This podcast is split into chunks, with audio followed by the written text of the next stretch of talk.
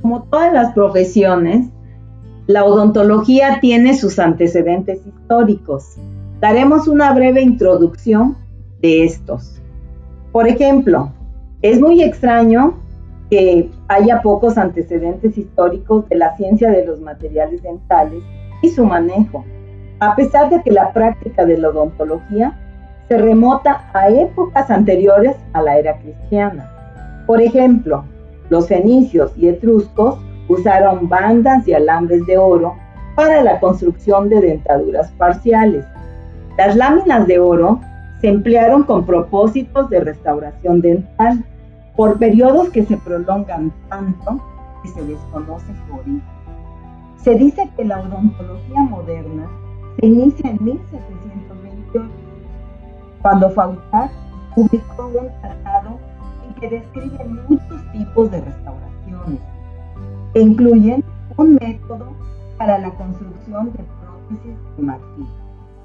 Poco después, en 1756, Pfaff describe el método para obtener impresiones en cera de la boca, con las que confecciona un modelo de yeso de carne. El año de 1792 es importante, ya que Chamán patentó un proceso para construir dientes de porcelana. A principios del siguiente siglo se introduce la incrustación de porcelana. Es evidente que muchos de los materiales actuales de restauración y accesorios que hoy se utilizan se emplearon por algún tiempo, pues apenas alguna científica estuvo disponible recientemente. Hasta hace poco, su uso fue un arte y el único laboratorio de prueba era la boca de los sufridos pacientes. El primer avance importante se produce a mediados del siglo XIX, cuando empiezan los estudios de investigación con la amalgama. Al mismo tiempo aparecen informes de estudios sobre porcelanas y hojas de oro. Estos avances esporádicos del conocimiento culminan en 1895 con las brillantes investigaciones de Jim Bardiman Black es difícil encontrar una faceta de la odontología que este infatigable investigador no tratara y. El siguiente avance en el conocimiento de los materiales dentales y su manejo comenzó en 1919, cuando el ejército de Estados Unidos solicitó al National Bureau Standards que fijara las especificaciones en la selección y clasificación de amalgamas dentales para uso del Servicio Federal. Esta investigación se hizo bajo la dirección de Wilmer Sauger y en 1920 se publicó un informe excelente. La información que contenía fue recibida con entusiasmo por la comunidad odontológica y se solicitó una similar para otros materiales dentales. En esta época, el gobierno de Estados Unidos no dispone de presupuesto suficiente para continuar el trabajo, por lo que los laboratorios de investigación crearon y apoyaron una fundación donde se proporcionaba el salario de los investigadores asociados y una cierta cantidad de equipo y suministros. Así se trabajó en el Departamento Nacional de Normas, bajo la dirección de miembros del mismo equipo. Ellos apoyaron proyectos y propuestas de los miembros del personal, auspiciados con intereses privados.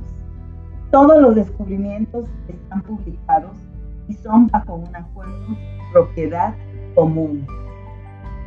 Coleman, Swanger y Bock fueron los primeros investigadores asociados designados en estas condiciones.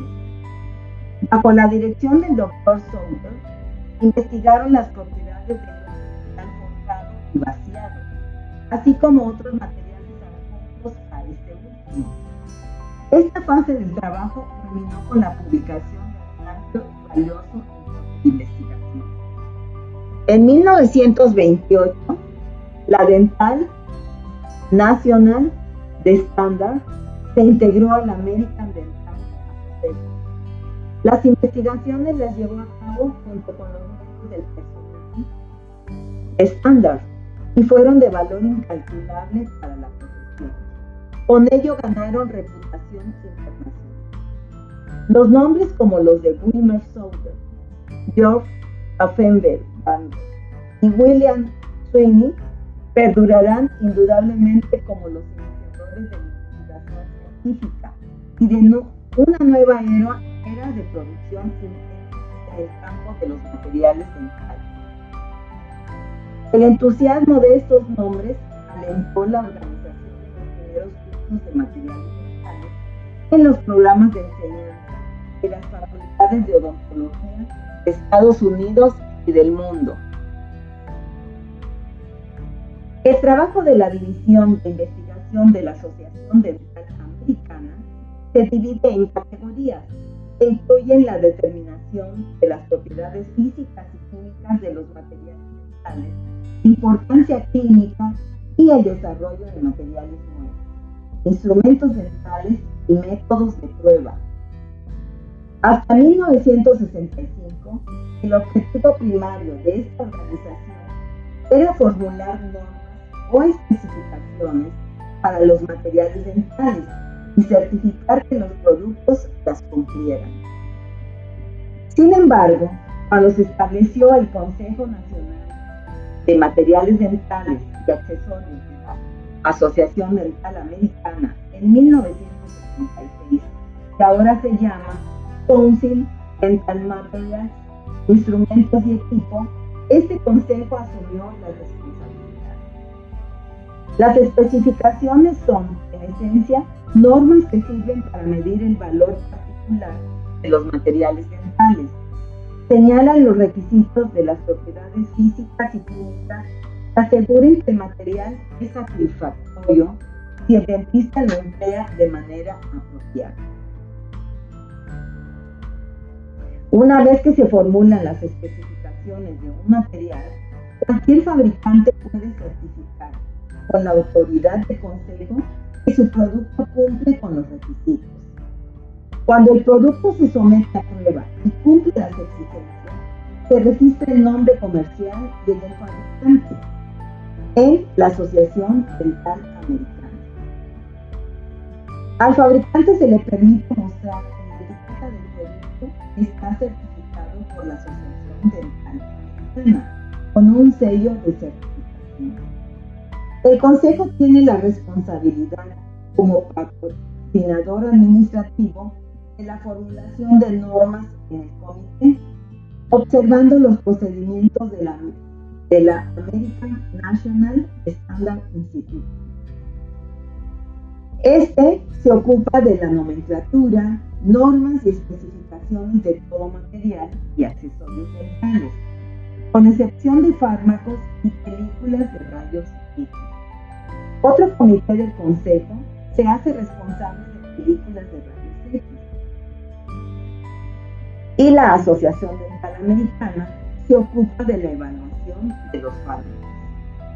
Bajo la dirección del Consejo, el comité, con ayuda de subcomités, revisan y formulan especificaciones.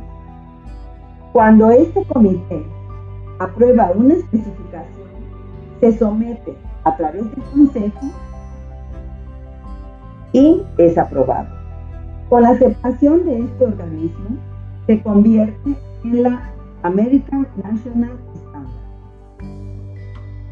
En la actualidad hay 49 especificaciones de la Asociación Dental Americana. Este número aumenta con rapidez.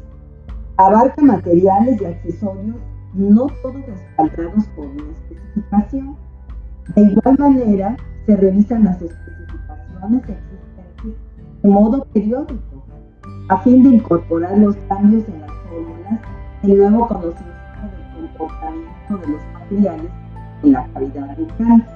Por ejemplo, la especificación número uno para la amalgama dental se ha revisado cinco veces y hasta más. El 28 de mayo de 1976, Este Congreso estableció en la legislación que la Federación Dental Americana, Estados Unidos, tiene la autoridad reglamentaria para proteger al público de artículos médicos de riesgo o ineficaces. Esta legislación fue la culminación de una serie de intentos para proporcionar artículos seguros y efectivos que empezó con el FDA desde 1906. Esta no incluye provisiones para reglamentar la seguridad del artículo médico o las demandas hechas por el mismo. Esta nueva legislación se llamó Medical Device Amendment de 1976 y establece la nueva clasificación y regulación de todos los artículos médicos que se proponen para el uso del hombre.